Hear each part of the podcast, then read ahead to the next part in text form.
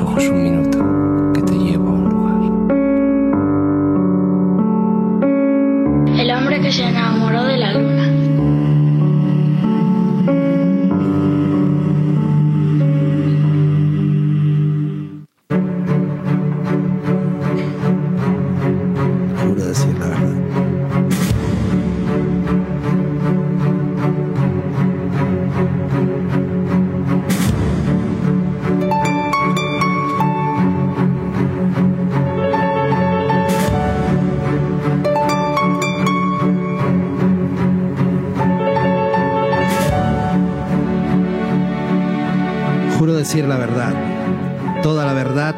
más que la verdad, aunque esto sea un poema, aunque no tenga nada que ver con la realidad, aunque no sea cierto.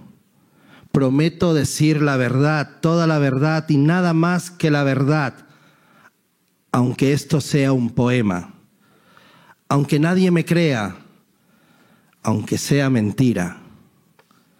Hoy he leído en la prensa que la justicia ha recuperado la vista después de una larga intervención quirúrgica realizada con técnicas inventadas por juristas españoles.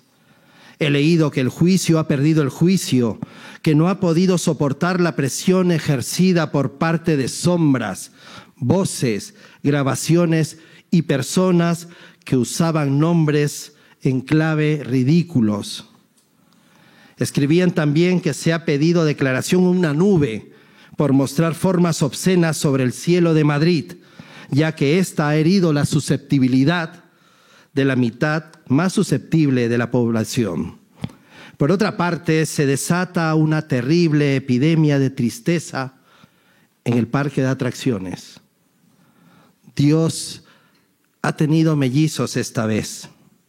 La policía encuentra un alijo de drogas en la boca de un hombre hueco, un cantante de blues denunciado por acoso a su pena. La luna confiesa su doble personalidad. Detenido ayer, el mayor colaborador de la tristeza. He leído también que se ha abierto un concurso público para buscar una alternativa más sexy a la palabra prevaricación y que la mayoría de los españoles y españoles y españolas, perdón, lee gilipolleces cuando caga. Esta noche no habrá estrellas ni en el cielo ni en el cine, que el 50% de los hombres admite su homosexualidad y que el otro 50% está enamorado de ellos, que una aparición de la Virgen del Escorial coincide con la desaparición del párroco local. Decían también que el banquillo de los acusados ha sido robado por un banco y que estamos esperando que pidan un rescate millonario que nos tocará pagar a todos los que no tenemos ni dónde sentarnos. Por último, en una crónica muy acertada, nos aconsejan que no dejemos que la verdad estropee una buena noticia o un buen poema o un buen juicio. Juro decir la verdad, toda la verdad y nada más que la verdad, aunque esto sea solo un poema, aunque no tenga nada que ver con la realidad, aunque no sea cierto. Prometo decir la verdad, toda la verdad y nada más que la verdad, aunque esto sea un poema, aunque sea mentira, aunque solo me crean los acusados. Gracias.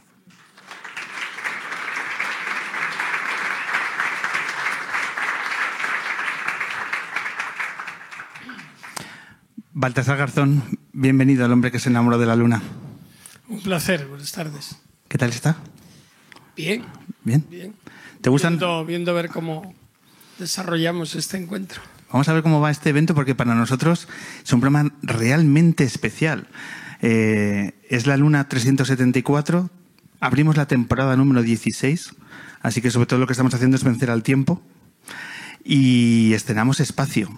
¿Qué te parece? ¿Cómo podemos describir para nuestros oyentes, para los que nos escuchan nuestro podcast, cómo es el ámbito cultural? Estamos en la cuarta planta del Corte Inglés de Callao. Sí, parece como si fuera una especie de aeronave, ¿no? Así semicircular, muy con un decorado un poco un poco extraño, cautivador y con este poema inicial que tantas verdades ha dicho, pues la verdad que nos transporta casi a una zona intermedia entre la Tierra y la Luna. Efectivamente, efectivamente. ¿Quién ha hecho el comienzo de, esta luna? ¿Quién ha abierto esta temporada? Es Perú Saizprez, que es eh, nuestro poeta de cabecera y sobre todo eh, un muy buen amigo que vuelve a, al proyecto. Y hace unos días eh, le dije, Perú, ¿quieres abrir la luna con Baltasar Garzón? Me dijo, sí, digo, toma un minuto. Pues tú fíjate el folio que ha sacado. Pero es que a la creación poética no se le puede poner límites, así que una maravilla, una maravilla abrir con los versos de, de Saizprez y te voy a presentar, Baltasar, un poco lo que te rodea, ¿vale? Porque aquí hay demasiada buena gente. En primer lugar, nuestro público, gente de un nivel, ¿vale? Que una, yo creo que la peor tarde que ha hecho en Madrid en los últimos meses se han venido aquí para escuchar un poco de cultura y de buena música. Está aquí nuestro equipo eh, lunero, que nuestros fotógrafos, ya verás las fotos estos días, Baltasar. Eh, tenemos a Maqueda y a Rebeca Mayorga, dos fotógrafos absolutamente maravillosos. Están Jero y Nacho, que son los técnicos de sonido de la sala que hoy nos van a ayudar. Está nuestro técnico de producción de sonido, Daniel Lievana. Está también, por supuesto, los carteles de Manuel Granados. Mira qué cartel. ¿No te han hecho otro cartel Muy así. Baltasar, en Muy, tu carrera? Muy, muy bonito. ¿Eh? Y además, en Tienes que explicar los de atrás. los de atrás ahora te cuento. Tienen, Ahora, tienen una cara como de sorpresa respecto de mí. No sé. esa es la entre la sorpresa y la magnitud del evento Sí. al que se enfrentan, yo creo. Uno, la otra está como pensando si se despierta. o- Eso es. es, es Emilia Lazo y es Pablo Cáceres. sí, es Emilia y Pablo, un dúo de, de artistas chilenos residentes en Madrid que les conocimos hace, hace ya tiempo, pero les vimos en directo hace unas semanas, luego hablamos con ellos en un festival maravilloso en Sigüenza y llevan derritiéndonos con sus canciones ya demasiado tiempo y es el perfecto grupo que encaja con la definición de grupo lunero. Así que después de la entrevista tenemos, eh, tienes que disfrutar del acústico y tienes que conocerles a Emilia y a Pablo. Por supuesto que sí. Entonces, eh, yo creo que Vicky, he hablado, os he hablado de Vicky Cantos, es que trabaja conmigo en temas de producción. Por supuesto, quiero agradecer al ámbito cultural, a Pita, por darnos la oportunidad de acoger, eh, yo creo, uno de los mejores sitios que hemos estado a lo largo de estas temporadas. Todo un honor para nosotros estar aquí. Mil gracias. Y, y Baltasar, que menos que te lleves el, no el primero, pero va a ser el segundo, pero sí el más rutilante primer aplauso de esta temporada, porque para nosotros es un verdadero orgullo tener y decir que el primer invitado de esa temporada 16 del hombre que se enamora de la luna es ni más ni menos que Baltasar Garzón.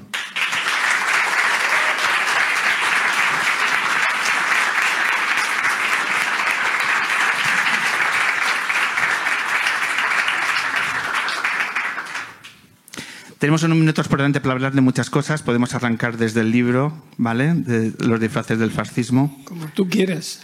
Yo ya, una vez aquí. Estás en la luna, estás en la nave. Claro. Si te parece, como es un. El, el libro, ante todo, es un viaje también en el tiempo de, de tu carrera profesional. Y uno de los apartados, uno de los lugares donde más tiempo le dedicas en el libro es el país de Emilia y Pablo. Decíamos que son dos artistas chilenos. Y si quieres, podemos arrancar desde ahí, de lo que significa Chile en tu, en tu trayectoria, tanto a nivel profesional como personal. Porque este libro habla mucho de tu trayectoria profesional, pero hay, mm, Yo, creo que, que Chile siempre ha estado y está muy vinculado a España. Toda Latinoamérica, pero específicamente Chile, también Argentina, pero especialmente Chile y a partir de un momento determinado cuando Salvador Allende gana las elecciones y se convierte en presidente de, Chile con una fuerza arrolladora y una ilusión que para todos quienes en ese momento éramos jóvenes, pero también mayores, veíamos una posibilidad que se abría democráticamente hacia el socialismo en América Latina y específicamente en Chile.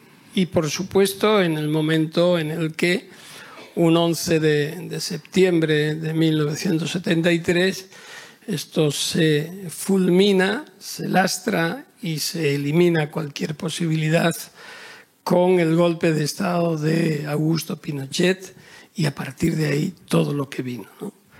Eh, de modo que ya entonces teníamos vinculación y después por circunstancias profesionales e históricas a mí me tocó eh, tramitar la investigación respecto de Pinochet y el, operativo Cóndor, que para quien no lo sepa es, era una especie de acuerdo de inteligencia entre los distintos servicios de varios países del cono sur americano para trasladar a opositores políticos de un país a otro, desaparecerlos, torturarlos, eliminarlos, asesinarlos.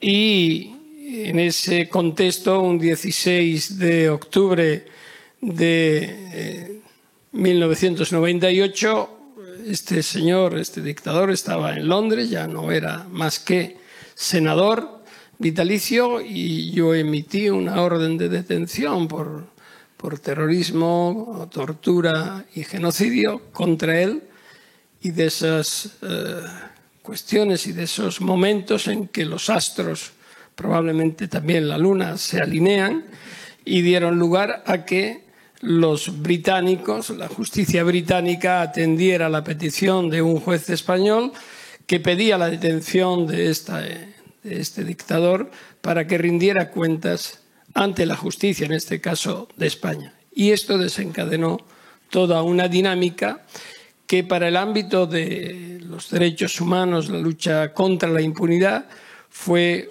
un parteaguas, fue un antes y un después. Pasamos de una cultura de la impunidad a una cultura de la no impunidad, del empoderamiento de las víctimas.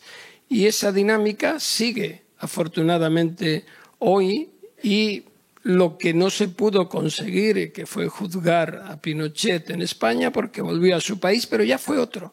Ya fue otro, fue procesado, fue investigado y solo la muerte le evitó una, una condena cierta. Paradójicamente, Pinochet muere eh, el día 10 de diciembre de 2006 y el 10 de diciembre, como sabréis, es el Día Internacional de los Derechos Humanos. De alguna forma yo creo que fue la única contribución que hizo a los derechos humanos, morirse el mismo día del aniversario. ¿no? Al menos hubo un, un, poco de justicia poética, ¿no? Bueno, algo más. Algo más, pero Justicia bueno, poética, por supuesto que sí, ¿no? Pero a veces esa justicia poética eh, refuerza la credibilidad de la justicia. Simplemente ver, eh, y aquí está mi, compañera y mi pareja Dolores Delgado, que entonces era fiscal de la Audiencia Nacional y llevó todo el juicio de Silingo, que el represor argentino, también en los juicios llamados de Madrid, ver simplemente cómo una víctima tras otra eh, ven reparada su falta, los tremendos hechos que sufrieron por, un simple, por una simple comparecencia ante el juez, ante un juez, sea cual sea, pero era la institución, era la justicia, es el Estado que atiende a la víctima y le pregunta, cuénteme qué es lo que ocurrió. Eso es un desarrollo de reparación fundamental. Y eso se consiguió. Y después comenzó una inercia, porque lo que estaba prohibido en ese momento con los eh, decretos, leyes de amnistía, autoamnistía, las leyes de obediencia de vida, punto final en Argentina y en otros países, se fueron desbloqueando, fueron cayendo y a día de hoy hay cientos y cientos de represores condenados, rindiendo cuentas ante la justicia y las víctimas fueron empoderadas. De modo que la posición es totalmente la inversa. Es decir, se generó eh, una dinámica de eh, protección desde el Estado hacia las víctimas que hasta ese momento habían estado olvidadas. En su libro, en Los disfraces del fascismo, como hablaba, es ese recorrido casi autobiográfico acerca de, de todas sus experiencias eh, labrando los límites desde la justicia la defensa de los derechos humanos. Eh, me alcanzaba la sensación de que yo no sé si estamos llegando ya tarde para racionar como sociedad. ¿Te impregna eh, un baño de realidad o el, conocimiento de datos de un movimiento que es transversal ya a nivel mundial? Si ponemos la mirada en nuestro país, ¿crees que todavía estamos a tiempo de, de, de poder poner diques al crecimiento del fascismo? Nunca, nunca es tarde, nunca es tarde. Es decir, lo que no, lo que no produce efecto es aquello que no se hace, aquello que no se intenta. La indiferencia es el peor lastre de la humanidad y ha sido la que ha determinado o contribuido decisivamente a los mayores desastres de la, de la humanidad. El decir no hago nada, me quedo quieto porque ¿qué voy a conseguir yo? Si soy una persona, bueno, pues a lo mejor hay que eh, acudir a la historia y ver que muchos movimientos, grandes movimientos, se han producido por la iniciativa de una o varias personas que no eran más que personas que estaban convencidas de que tenían que hacer algo y esto prendía en otros y así sucesivamente. Por tanto, no es tarde. Lo que sí es verdad es que eh, corremos el riesgo y ahora ya no tenemos excusa de decir yo no sabía, yo no conozco, yo no pude imaginar. Ahora sí, ahora estamos viendo cómo el fascismo está tratando de penetrar por todas las fisuras de los sistemas democráticos y estamos viendo ejemplos bien patentes, lo hemos visto en Italia, pero lo estamos viendo o podemos vivirlo y sufrirlo en Brasil, por ejemplo. En Brasil, el día 30 es la segunda vuelta de las elecciones y se conjugan dos polos absolutamente opuestos. Uno, el del actual presidente Bolsonaro, es protofascista, es de extrema derecha, con un altísimo riesgo contra todo el planeta por su posición política y pensamiento sobre la Amazonía, ¿eh? que algo tenemos que sufrir o ser beneficiados según el tratamiento que se le dé, y Lula da Silva, que en su bagaje, en su mochila, lleva a haber conseguido sacar de la pobreza a 30 millones de personas en Brasil y tiene unos postulados democráticos, con todas las críticas que se puedan hacer. Pero es que lo estamos viendo ahora mismo con unos postulados como eh, del presidente Putin respecto de Ucrania y otras posiciones con unos contenidos netamente fascistas. Y así sucesivamente. Vemos en otros países, aquí lo hemos visto como en 2016 surge una fuerza política uh, que es Vox y cómo por la inercia o las propias contradicciones del sector progresista de la izquierda, se permite que de 12 diputados pasaran a 52. Y ahora parece que se reequilibra, al menos en las encuestas, la balanza. Eso quiere decir que es necesaria la denuncia permanentemente. No podemos dejar de librar ni una sola batalla, ni, un solo, ni una sola confrontación. Yo creo que es un grave error cuando he oído a algunos políticos decir no tenemos que darle tanta importancia. Es evidente que el fascismo, en cualquiera de sus disfraces, aprovecha lo más inmediato, las emociones. Es experto. Si ahora las redes sociales es lo que nos domina, es lo que en el sector más joven de la sociedad prima, más allá del TikTok o del Twitter, ya Twitter se ha quedado casi en la prehistoria, ¿no? Pues evidentemente va a aprovechar todos esos mecanismos. Volviendo a Bolsonaro, eh, hoy día en esta campaña, la desinformación, las fake news, las falsedades a través de redes sociales, de medios de comunicación, la inversión estratosférica de fondos para esa finalidad es tremenda, para obtener el poder y a largo plazo conseguir la finalidad de dominación de supremacismo, de implosión de la democracia a través del desconocimiento y ataque a valores que ya estaban consagrados y especialmente focalizando en grupos vulnerables.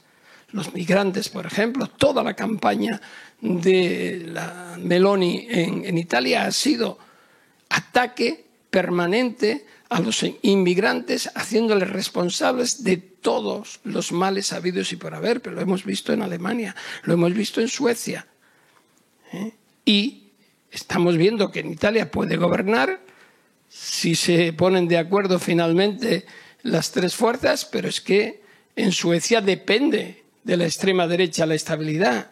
Y aquí, si las cosas cambian, desde luego puede ocurrir lo mismo. Por tanto, no podemos permanecer inenmes. Tenemos una responsabilidad, una corresponsabilidad, todo aquel que se siente demócrata. Yo no digo ni que se vote una opción u otra, pero desde luego lo que no se puede votar son aquellas posturas que su objetivo final, con mil disfraces, es acabar con el propio sistema.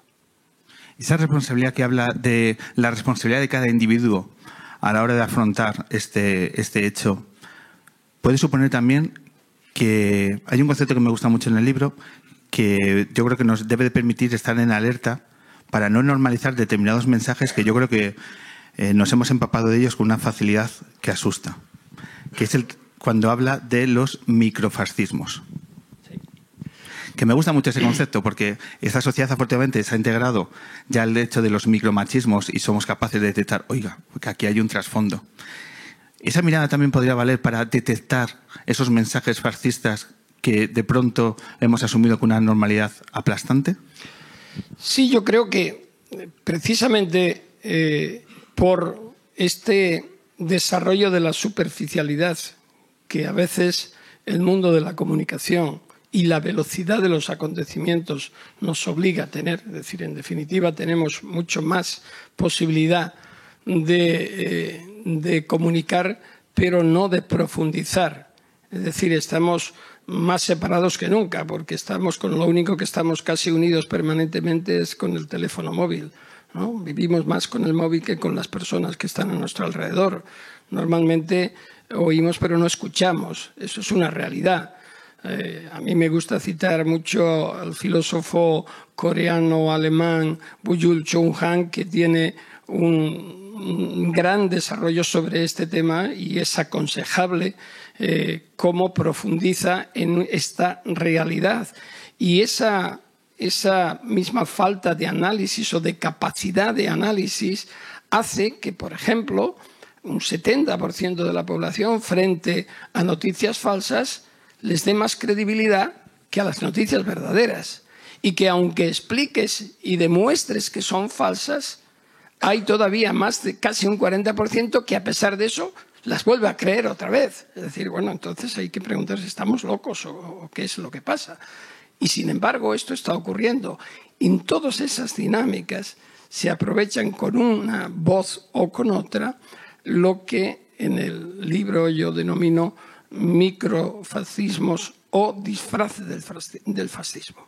La verdad es que tengo que decir que la acuñación de ese término no es mío. Yo el mío era los, y es los disfraces del fascismo. Pero eh, eh, lo compartí con, con Lola cuando estaba escribiendo este libro y me dijo, son auténticos microfascismos. Y me dio que pensar, y realmente es así, porque lo aplicamos a las actitudes. Y esas actitudes en la justicia, eh, sea en jueces, sea en el Ministerio Fiscal, en el Consejo General del Poder Judicial, todo es una detentación de poder. Lo que menos nos importa es el contenido de lo que debe de ser el Poder Judicial como servicio público hacia el ciudadano. En definitiva, es un juego de poder, todo lo que se está diciendo. No porque los jueces deben de gobernarse a sí mismos. Dios nos libre de que los jueces se gobiernen a sí mismos. Porque es difícil, ya nos gobiernan a los demás y nos joden de vez en cuando, ¿no? Es decir, no, no, hay una falta de comprensión. Y si te vas al tema de el terrorismo, al tema de la criminalidad organizada, lo que denomino esos disfraces, incluso comportamientos totalmente o aparentemente lícitos, está hoy día muy mal visto el recurso a la violencia que era una característica del fascismo clásico. Es decir, el fascismo, su desarrollo finalmente acababa en una acción violenta contra aquellos que se consideraban los enemigos del grupo y, por tanto, excluidos o de inferior categoría. Pero hoy día es verdad que el, recurso a la violencia está mal visto. Ningún grupo político en España, por ejemplo, eh, lleva en su ideario eh, que en un momento determinado puede hacerse uso de la violencia, ni en ningún otro país democrático. Por tanto, la acción no es directa, la acción es indirecta. Serán otros grupos marginales o incluso que están desarrollando políticas, por ejemplo, ecologistas y demás, los que se utilicen, y luego no hay un rechazo, incluso se hace la declaración correspondiente, de, bueno, es comprensible, está, es decir, de una forma indirecta se justifica la violencia, pero no se ejerce la violencia. Eso está uh, claramente determinado en muchas de las actitudes. Por ejemplo, los debates y los discursos en el propio Parlamento. La degradación del lenguaje ha llegado a tal límite que uno ya primero desconectas y segundo te conectas simplemente para oír cuál es el insulto mayor y cuando termina de decir, bueno, y finalmente qué es lo que han dicho. O cómo se utiliza, y eso invito el que tenga estómago, desde luego, para aguantar alguna de esas comparecencias, ¿eh? cómo se ataca directamente desde un estrado donde están protegidos por la inmunidad, cómo se ataca a ciudadanos normales y corrientes. Es una aberración. Porque la inmunidad de un parlamentario no está para ser prepotente y prevalerte de ella y atacar a quienes no se pueden defender. Está para algo distinto. Es decir, si analizamos todas estas actitudes, vemos que se reúnen literalmente todas y cada una de las características del fascismo clásico.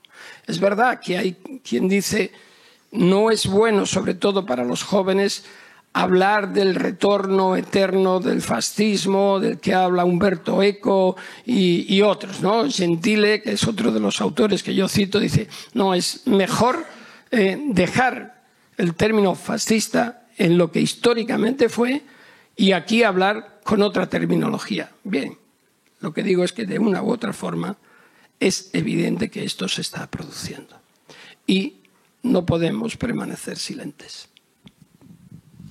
Vamos a hacer un viaje por el libro. Vamos a cambiar un poco de chip, Baltasar. Me gustaría que eh, nos dijeras pinceladas de personajes, de grandes personajes de nuestra historia, de estas últimas décadas, a los que has tenido una relación eh, profesional, pero con otros una vinculación eh, personal que expones en el libro con un tono de, de emoción. Pero hay, hay en estos eh, listado de personajes que he sacado del libro, hay un poco de todo. A ver qué nos puedes esbozar de, de estos personajes. Y sobre todo, ¿cuáles son los primeros recuerdos? Me diciendo yo te contesto. Eso es. Personaje por personaje. Así no me dejo ninguno. Eso es. Eh, yo he sacado cuatro o cinco y, y, a ver qué, qué, sensaciones te produce. El recordar, por ejemplo, cuando Silvio Berlusconi declaró ante usted en el año 1997. Pues me da mucha grima. Me da mucha grima. Yo investigaba las, eh, la adquisición de Telecinco por el grupo de Berlusconi y y todos los procedimientos que se hicieron, era la época de, de las uh, televisiones privadas, aquí hubo bastante, bastante problema, la Fiscalía Anticorrupción planteó una, una querella, se desarrolló la investigación y evidentemente Berlusconi estaba al frente de, de Fininvest, de todo lo que era el grupo de, que todavía sigue siendo propietario de grandes bloques de comunicación y hoy día asociado a otras plataformas en España. ¿no? Eh, en aquel momento yo tenía que tomar declaración porque aparecía como presunto responsable de algunas conductas ilícitas que eran las que estábamos investigando. Y no, no, venía, finalmente aceptó venir a prestar declaración, lo hizo dos veces. Y a mí lo que me llamó la atención, puede ser considerado como una banalidad, pero es que eh, fue a declarar maquillado. Y yo decía, yo veía todo aquí maquillado perfectamente, como cada vez que sale en la televisión, pero bueno, ahora es más comprensible por la edad, ¿no? pero venía perfectamente maquillado. Entonces yo decía, ¿por qué vendrá este hombre maquillado? Claro, es, después, fue el momento después, cuando sale de la declaración, hizo su rueda de prensa en la puerta de la Audiencia Nacional y entonces tenía que sacar el perfil bueno de su, de su aspecto, ¿no? Pero me dio la impresión de que era esa, esa prepotencia del poder económico frente a la justicia, como diciendo, pero, pero ¿quién eres tú para hacerme a mí estar aquí? ¿no? Y lo reflejó en, un, en, una posición, una posición eh, que fue esta, ¿no? cuando yo estaba tras mi mesa, delante con su abogado y demás, y me puso así, ¿no? para declarar. Entonces yo lo primero que se me ocurrió decirle, digo, siéntese correctamente. Entonces hizo como un rebote, ¡pum! se quedó firme así. Y a partir de ahí ya fue correcto. ¿no? Pero era ese, ese matiz. Luego nos llamaba la Internacional Roja de Magistrados, a todos los que le investigábamos éramos comunistas, rojos, y bueno, y nos, nos, no él, pero los servicios de inteligencia que dependían ya cuando fue primer ministro, sí eh, estuvimos prácticamente todos en red, ¿no? pero en red de investigación contra nosotros. ¿no? Era la prepotencia del poder económico frente a la justicia y, de hecho, así fue durante toda su trayectoria en Italia. ¿no? Nos vamos al 26 de septiembre del año 2019, viaje en Brasil para visitar a Lula en la cárcel donde estaba preso y un, un día que relatas con muchísimo detalle en el libro. Eh, y con muchísima emoción. Yo conozco a Lula da Silva desde hace muchos años, seguí su trayectoria política y lo conocí siendo presidente eh, a través de Paulo Banucchi. Paulo Banucchi era el ministro de, Derechos Humanos y eh, fui a, a verlo, una entrevista, y ya en aquel entonces me impactó. Después tuve ocasión de de hacer más cosas con él y cuando ocurre todo lo que sucede con Oderbrecht y con Lavallato, con la investigación anticorrupción que lideraba en ese momento el juez Sergio Moro, al que conocí en Lisboa en un evento, y él me dijo, dice, yo le admiro a usted, el juez Sergio Moro, dice, eh, y, pretendo ser como usted. Y yo le contesté, en admiración no puedo decir nada, pero creo que usted se parece poco a mí. Entonces, bueno, fue porque creo que este hombre, eh, pudiendo haber hecho algo muy importante, miró solo hacia un lado. Y fue lo peor que puede ser un juez, que es ser sectario y no independiente. Y entonces fijó su objetivo en Lula da Silva. Y le dio igual que no hubiera pruebas, se generaban. Y le dio igual traspasar los límites de, eh, procesales del derecho, se acomodaban. Y le dio igual que estuviera prohibido que juez con fiscal no pudieran comunicar según la ley brasileña, y comunicó. Y le dio igual que no pudieran hacer estrategias conjuntas en contra de un o de uno o de varios, y lo hizo. ¿Cuál fue el resultado final? Aparte de decretar la prisión y condenar, porque fue él el que investigó y juzgó, cosa que aquí era imposible, y que era posible en la época del 98 con Pinochet. Pinochet, de no haber muerto, nunca hubiera comparecido en un juicio público como estamos acostumbrados aquí, sino que hubiese sido el mismo juez, ¿eh? de juez, el juez Guzmán, el que hubiera, en primera instancia, absuelto o condenado. Era el, procedimiento inquisitivo que en España ya se superó. Eh, y entonces, finalmente, ese cúmulo de errores y esa acción parcial ha determinado que todo el procedimiento de Lava Jato, de Odebrecht, y no solo en Brasil, sino en otros países, esté contaminado en gran medida. O sea, es terrible. Y en el ínterin, en medio, Lula no pudo presentarse a las elecciones del 2018, en que hubiese ganado y no hubiera entrado Bolsonaro, Y curiosamente gana Bolsonaro, Lula va a la cárcel por el juez Sergio Moro y sin solución de continuidad es nombrado ministro de Seguridad y de Justicia por Bolsonaro. Y después abandona, so pretexto de decir que es que Bolsonaro es, y su entorno es un corrupto. Gran descubrimiento, ¿no? Y se presenta a las elecciones, ha salido elegido senador y Daganol, que era el fiscal, congresista, y que han hecho, lo primero que han hecho después de la primera vuelta, decir que apoyan a Bolsonaro. O sea, y hablamos en España de puertas giratorias. Es decir, es una ruta tremenda. ¿no? Entonces, en ese contexto, eh, yo reconozco que eh, formo parte de la plataforma de, su momento, de Lula Libre y que me he desplazado a Brasil en varias ocasiones, he participado en Brasil, fuera de Brasil, y en esta ocasión fui al lugar de, en Curitiba, el estado de Curitiba, fui a verlo y estuve casi dos horas con él. Después lo he visto también aquí en España, fuera de España, y eh, participo de alguna forma eh, activamente en, en la elección, esperemos, de Lula en esta segunda vuelta. Y creo que es un hombre honesto. Creo que es un buen político con sus defectos, como todos los tenemos, pero que dedicó su vida a defender a las clases más desfavorecidas. Lula no es multimillonario. Lula no tiene ningún bien. Lula, por más que le han buscado, no le han encontrado ningún tipo de aprovechamiento.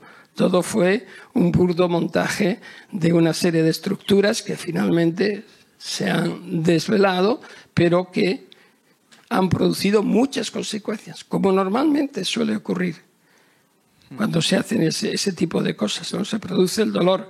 Y por tanto, vi en esa ocasión, y por eso lo relaté, eh, y lo he escrito en el libro, eh, una persona de, de unos principios y una firmeza que creo que es los que, lo que se debe de exigir a alguien que asume la responsabilidad de dirigir un país. ¿Crees que va a ganar la segunda vuelta? espero, porque si no, si no, no es decir, no, no somos conscientes, en serio, nos enfrentamos. Yo he escrito recientemente algo sobre el particular diciendo nos afecta a todo el planeta, nos afecta a toda la humanidad. Es decir, no es baladí el plan que eh, Bolsonaro ya lleva desarrollando cuatro años y lo que viene en contra de la Amazonía con la deforestación de la misma, con una política de negación, prácticamente es un terraplanista, ¿no? de negación del cambio climático eh, y una serie de acciones claramente dirigidas en contra de todo lo que necesitamos en este momento. Entonces, bueno, es un, riesgo, pero ahí está el pueblo soberano, que es el que tiene que decirlo, pero eh, es muy grave porque la fortaleza de la campaña, la fuerza de la campaña y la incidencia de las fake news que están poniendo en juego Bolsonaro frente a su oponente es muy grande. Ten en cuenta que eh, Brasil hay un volumen de, personas, millones y millones, que solamente tienen acceso a la televisión o a redes sociales, que no tienen posibilidad de otro medio de conocimiento de la información. Y ahí es donde están dando una campaña impresionante, momento a momento, para conseguir inclinar la balanza. Esperemos que no sea así. Dos nombres más. Uno, Julian Assange fuiste coordinador en su defensa y me gustaría que nos hablaras eh, cómo ha sido la evolución de la persona desde que le conoces a todo el proceso. ¿Cómo ha sido tu experiencia de cómo él ha ido viviendo una situación tan, tan particular? Yo conocí a Julian Assange cuando se publican los papeles de Wikileaks en noviembre de 2010. Antes lo había oído de referencia, pero es ahí cuando saltan todos los millones de documentos y donde aparecen muchas de las revelaciones tremendas que se hacen y que constituían claramente hechos delictivos de corrupción en la guerra de Irak, Afganistán, en Costa de Marfil, posteriormente todas las eh, revelaciones sobre el funcionamiento de los servicios de inteligencia de Estados Unidos, etcétera. y también, por qué no decirlo, porque era objeto yo de esa publicación, por mis investigaciones, eh, por las eh, relativas a la, a la prisión de Guantánamo y las torturas que se denunciaron como cometidas allí, que era una de las investigaciones que yo llevaba aquí, porque había uno de las personas afectadas, era un español y otros más, y cómo se desvela por Wikileaks las maniobras de las autoridades norteamericanas con funcionarios españoles incluidos. Y puedo decirlo porque está publicado con uh, fiscales de la Audiencia Nacional y el objetivo era, según expresan, torcerme el brazo. Aunque los americanos decían que no se fiaban mucho de torcerme el brazo porque era bastante incontrolable. ¿no? Bueno, yo conozco a Julian Assange por esto y años después, en julio de 2012, él se refugia en la Embajada de Ecuador el 19 de junio de 2012. A mí me contactan a través de un amigo, periodista. Eh, yo estaba en Bogotá en ese momento, en la misión de apoyo al proceso de paz de, Colombia, y me contactan diciendo que Julian Assange quiere hablar conmigo desde la Embajada de Ecuador en, en Londres. Y lo que me dice es que quería que me incorporara a la defensa. Yo le dije que lo iba a pensar, y, pero que en todo caso iría a verlo. Voy a verlo en, en, julio, finales de julio.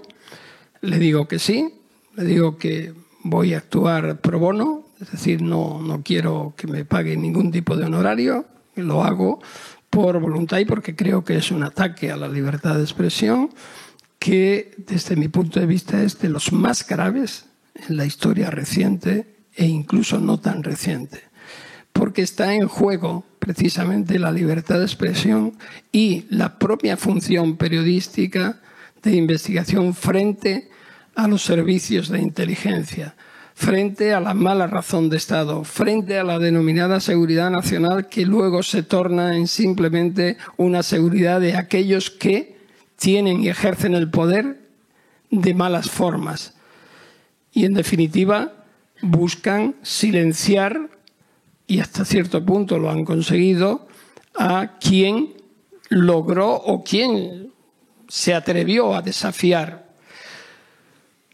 Ha ocurrido de todo a lo largo de estos diez años. Se ha visto inmerso en una, en una estrategia de acoso y derribo que utilizaron incluso eh, acusaciones de acoso sexual en Suecia que se cayeron eh, con el tiempo por la inconsistencia, pero sin embargo le mantuvo en la Embajada de Londres. Después del cambio político en Ecuador, eh, finalmente es expulsado, violando el, el asilo político que se le había dado por el presidente Rafael Correa. Su sucesor así lo infringe.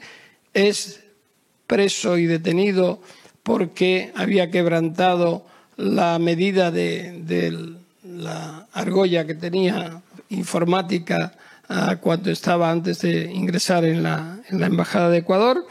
Y finalmente, por fin, Estados Unidos, que había negado sistemáticamente durante años que tuviera nada contra Julian Assange, eh, demuestra que sí lo tenía, emite una orden de detención y eh, se hace efectiva y está en un proceso de extradición que eh, se ha, consolidado ah, en la primera instancia, digamos, y por razones eh, de desestimación del tema humanitario que se había decidido no entregarlo, y ahora estamos en lo que se llama la cross appeal, que es eh, una especie de recurso de apelación para entrar ya en el fondo del tema de la libertad de expresión, de la proporcionalidad, de, todos los elementos de fondo que hasta ahora no se habían eh, estudiado.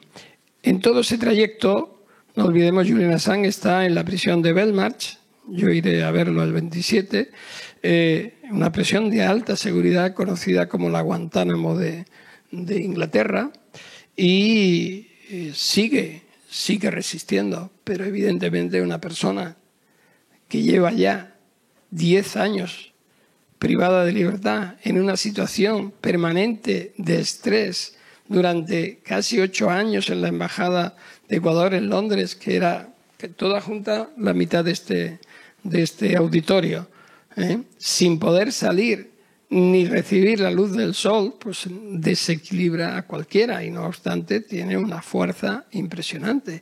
Y mayor abundamiento, como decimos los juristas, llegar a saber que, nos, que le habían estado espiando con micrófonos, con cámaras a él, a todos los que entrábamos allí. Yo recuerdo que decíamos los abogados, oye, este hombre está obsesivamente ya. Él decía, nos están grabando y nos decía, Julian, que no, hombre, que no, que esto, que está, sí, que están observándonos narices. ¿Cómo que nos estaban observando? Hay miles y miles y miles de horas de la empresa ah, de seguridad española, curiosamente, que era la que daba la protección de seguridad, en relación directa e inmediata con los servicios de inteligencia norteamericanos y es un hecho que se está investigando en la Audiencia Nacional porque obtuvimos todas las grabaciones y la policía ya está llevando adelante la investigación, lo que demuestra el contenido netamente político de la persecución. Aplicarle a un periodista que nunca ha pisado Estados Unidos la ley de espionaje de 1917, cuando lo único que ha hecho es publicar y compartir pues es un poco llamativo, pero esa es la realidad. Y hay un gran jurado que desde eh, noviembre de 2010, en secreto, lleva la investigación contra él. En España ni en ningún país democrático un procedimiento secreto por 12 años y reiteradamente hemos pedido que se nos permita conocer, participar para oponernos. Y la respuesta es que el sistema norteamericano de justicia no lo permite, hasta que no se ha entregado allí, con una perspectiva de 175 años de cárcel. Y en un lugar que se llama Alessandria, en el estado de Virginia, donde el 90% o el 95% de todas las personas que viven allí dependen en su trabajo y futuro de los servicios de inteligencia, porque es donde está Langley, donde está la CIA, donde está la NSA, es decir, todos los miembros del, del jurado, de una u otra forma, tendrán vinculación con los servicios de inteligencia. Y estos no van a perdonar a Julian y a Wikileaks lo que hicieron. Último momento. Nos vamos al año 1988, investigación de los GAL en Bayona, el juez francés Armand eh, Riverols le muestra un ejemplar de los derechos humanos en su, en su entrevista. Se lo pone encima de la mesa para que sea muy visible. Eh, ¿Cómo vives ese momento y en qué contexto está eh, la decisión y la actitud de este juez de ponerle un ejemplar encima de, encima de la mesa? Armand Riverol, que es buen amigo, nos conocimos en ese momento, en mayo de 1989, si no recuerdo mal, eh, y no, 88. Y, Tienes una facilidad, tremenda, perdón, una facilidad tremenda con las fechas. Sí, lo que pasa es que me he ido a, la cúpula de ETA que fue en el 89. Te estoy diciendo el único que has fallado. Mayo del 89 y me he ido. Eh, ha sido un lapsus linguis, no mentis. Eh, entonces, en aquel momento era comprensible, ¿no?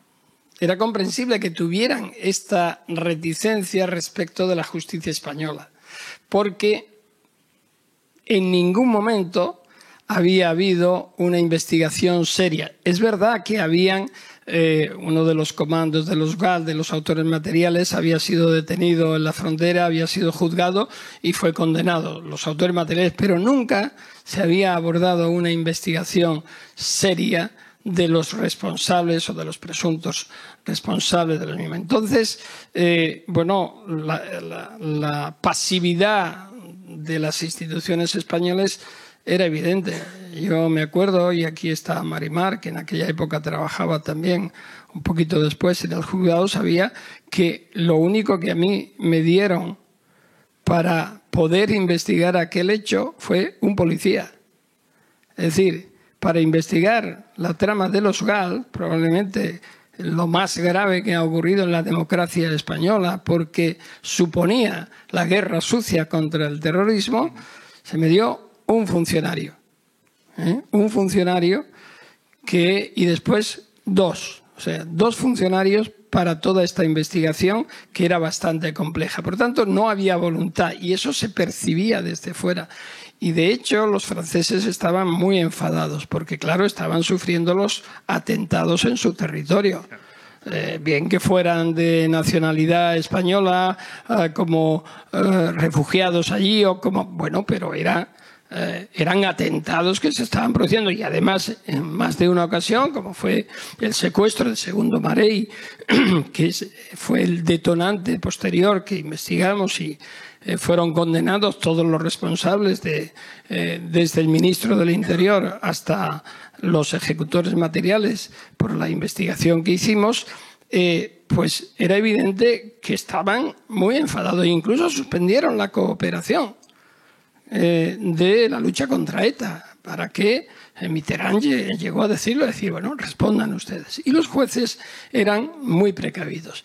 Y este juez eh, que, eh, que estaba en Bayona, pues cuando fuimos, era la primera vez que íbamos en comisión rogatoria a Francia para investigar algo, ¿eh? y yo me parecía como que salía de mi pueblo con una maletilla, iba perdido por allí buscando y no sabía bien cómo hacer, ¿no? Y cómo nos iban a recibir al fiscal y a mí. Y no nos recibieron bien, con corrección, pero con frialdad.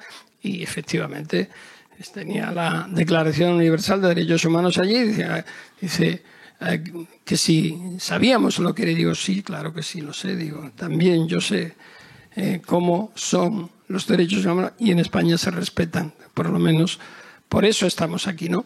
Y desde entonces, la verdad es que desarrollamos una buena relación y colaboración y cooperación y desbloqueamos, desbloqueamos la cooperación para la investigación de ETA, porque ya percibieron que la justicia española también investigaba la guerra sucia que también tuvo consecuencias en, en, su día a día, porque también fue pinchada sus comunicaciones, cuenta en el libro. Bueno, pero eso, va, eso va en el sueldo. ¿Eso va en el sueldo? No, claro. Envenenaron su perro también. Comentó. Sí, se quedó casi ciega, la pobrecita Gina. Eh, no, pero bueno, es que. ¿Crees que sabemos, sabemos lo que es estar en el punto de mira quienes, como jueces, como fiscales, eh, hemos investigado casos de terrorismo. Eh, Dolores era la coordinadora antiyihadista. Eh, lógicamente, todos sabemos lo que es estar en el filo de la navaja, pero es una opción de vida. Es decir, yo estaba voluntariamente ahí, me podía ir a cualquier otro sitio, pero eh, entiendo la justicia como un servicio público. Y cuando lo digo, lo digo de verdad, y por eso sufro tanto cuando veo que a veces no se percibe así o no se trabaja como tal, ¿no? sino que es más como para salir del paso. ¿no? Entonces, si con eso te arriesgas, pues te arriesgas y si no te vas. ¿Se siente afortunado? Viendo el camino y todas las cuestiones que han pasado, inhabilitación mediante además. No, bueno, eso es un accidente. ¿Cree que ha tenido suerte? Eso es un accidente que es más un baldón para los que tomaron esa decisión que para mí. Yo nunca tuve conciencia de haber infringido la ley. Si por investigar los crímenes franquistas me tuvieron que suspender de una forma arbitraria hoy, entonces lo pensaba, hoy lo puedo decir después del dictamen de, del Comité de Derechos Humanos de Naciones Unidas, de una forma arbitraria, parcial, injusta, pues merecía la pena porque eh, es una obligación, era una obligación y es una obligación no dejar desamparadas a las víctimas, en este caso del franquismo, como no las había dejado si eran víctimas de ETA o víctimas de la dictadura argentina o chilena, siempre que entraran dentro de las competencias que como juez me correspondían. Yo no salía con la caña a pescar, por ahí casos no, los casos me venían a mí. Y con una distribución perfecta de lo que era, sean de narcotráfico, de blanqueo de activos, de lo que fuera. Eso es un gran desconocimiento y una gran manipulación mm, también. Y en el tema de Gürtel, bueno, yo sabía con lo que jugaba. Sabía lo que jugaba con el franquismo y con la investigación de la corrupción del Partido Popular. Ya está. Pero nuevamente, y me dijeron, déjalo. Yo dije, no, dejarlo me tengo que ir. ¿Pero por qué me voy a ir si es mi trabajo? Lo tengo que hacer. Y lo que, por lo que me condenaron finalmente, por la interceptación de las comunicaciones en prisión para evitar que siguieran blanqueando dinero los principales responsables de la red Gürtel, como después se ha demostrado, bueno, pues eh, fui condenado. Dicho sea de paso, el juez que me sustituyó hizo exactamente lo mismo, ratificó las medidas, las amplió, las utilizó y nunca jamás le molestaron y unas medidas adoptadas con la uh, y a petición del Ministerio Fiscal y con indicios constatables. Bien, pues, y después la condena ha existido en todos y cada uno de los casos. No han podido echar abajo la instrucción porque estaba bien hecha.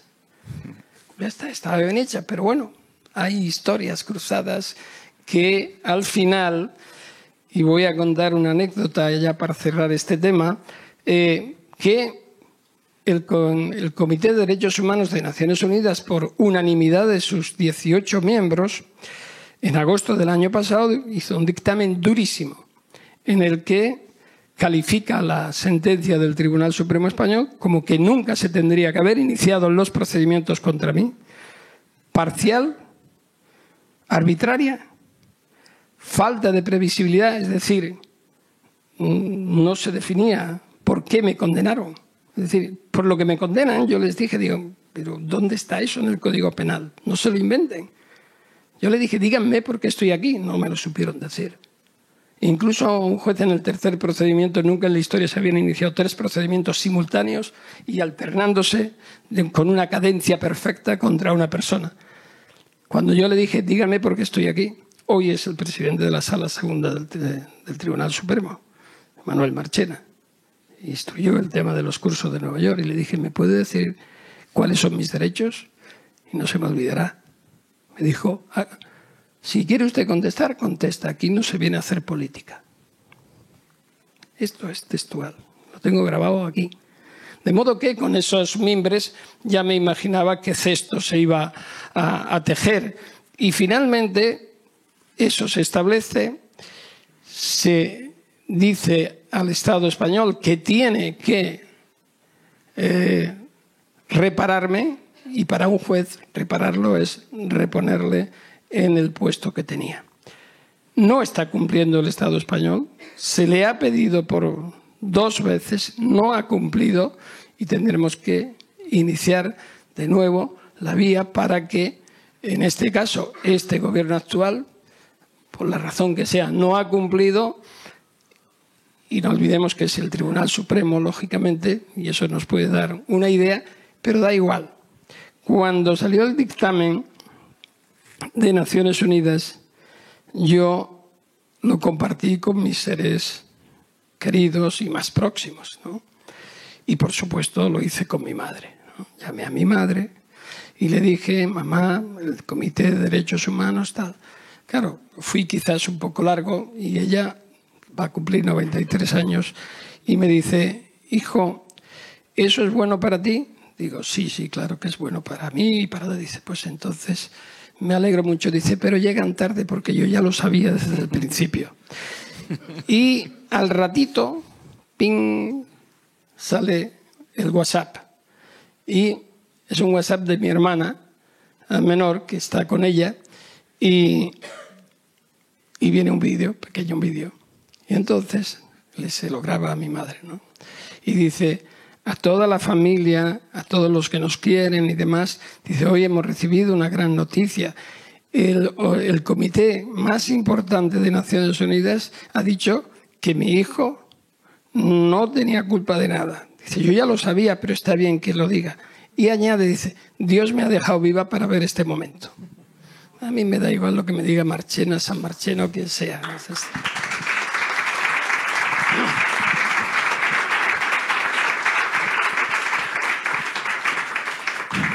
Baltasar, dos cosas para, para acabar. Eh, todos intuimos quiénes son tus, tus enemigos en la carrera profesional, pero ¿dónde notas un mayor calor en la calle de, de, gente que te apoya y de gente que mm, refuerza tu labor en defensa de los derechos humanos? ¿En qué país notas que, jolín, eh, ese pulso es diferente a otros? Mira, aquí en España yo noto el calor siempre lo he notado en la calle, en las personas sencillas que no tienen intereses. Puede haber también personas sencillas que no tienen intereses, que no les guste mi persona, y a veces me lo han dicho. Si me lo dicen de buena forma, hablamos. Si me lo dicen de mala forma, antes me callaba, ahora ya no, ahora contesto, dialécticamente siempre. ¿eh? Es, evidentemente, si se refieren a, Lola, que está en ejercicio, pues se las tiene que tragar, pero yo ya no estoy en ejercicio. Es decir, ya puedo decir lo que pienso, y decir nombres y demás y asumir las consecuencias. ¿eh? Es decir, eh, estoy siempre dispuesto al debate dialéctico. Por tanto, es muy agradable cuando vas por la calle y hay gente que se te acerca y, y te abraza incluso o te dice que te reconoce y eso que no estás en los medios demasiado, ¿no? Pero en Chile es un país que también se me quiere mucho y se me odia mucho también por algunos. ¿eh? No, no, no, miro hacia vosotros, pero es, bueno, las veces que he ido, cada vez menos los que están en contra. Porque al final se dieron cuenta de que no era oro todo lo que relucía en el dictador.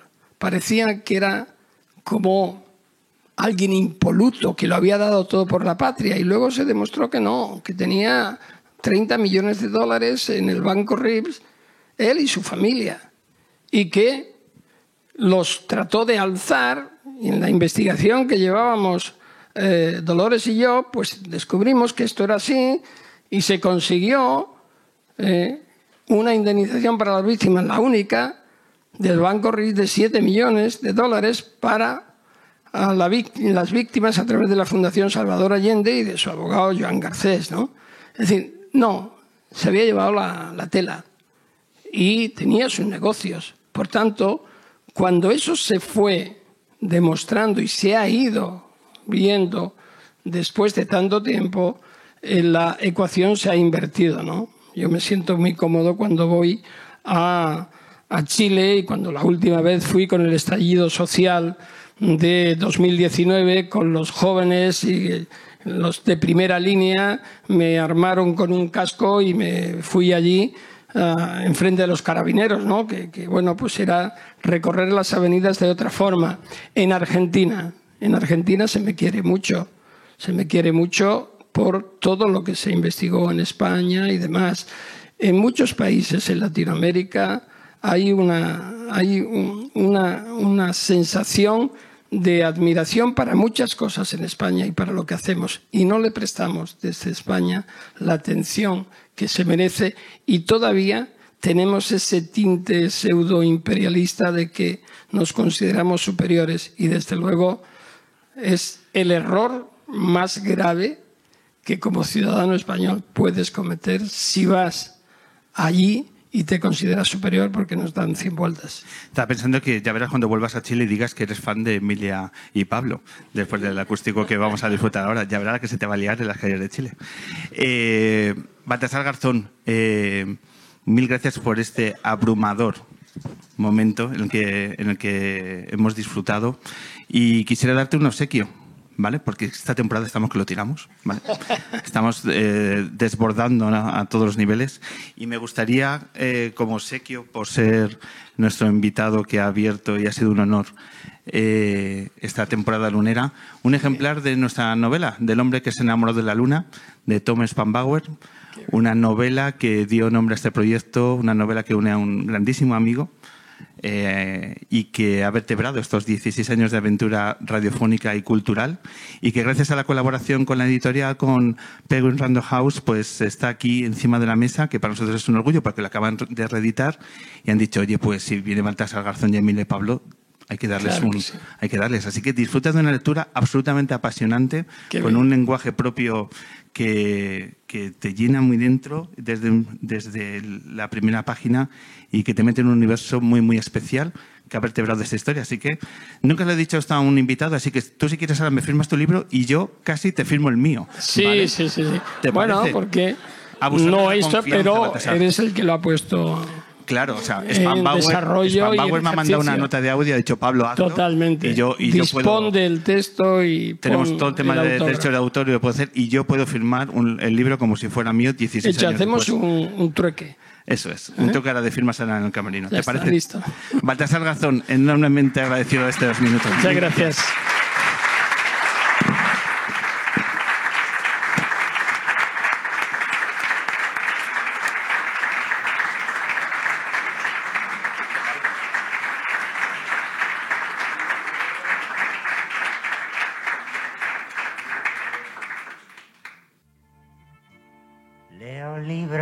Libros prohibidos. No me entero de nada. Y si miro a las flores, más henchido me veo. Ahora soy jardinero.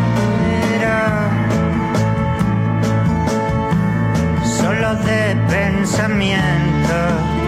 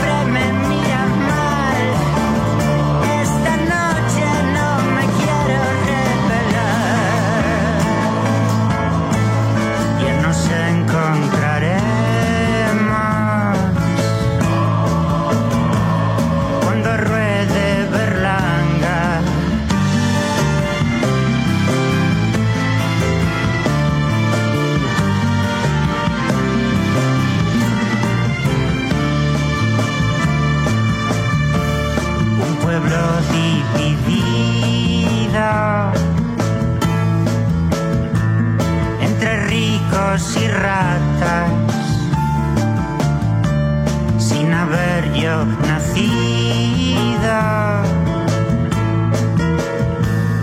Ya me vi en la barraca, pues mi padre era pobre y mi abuelo era ateo y por eso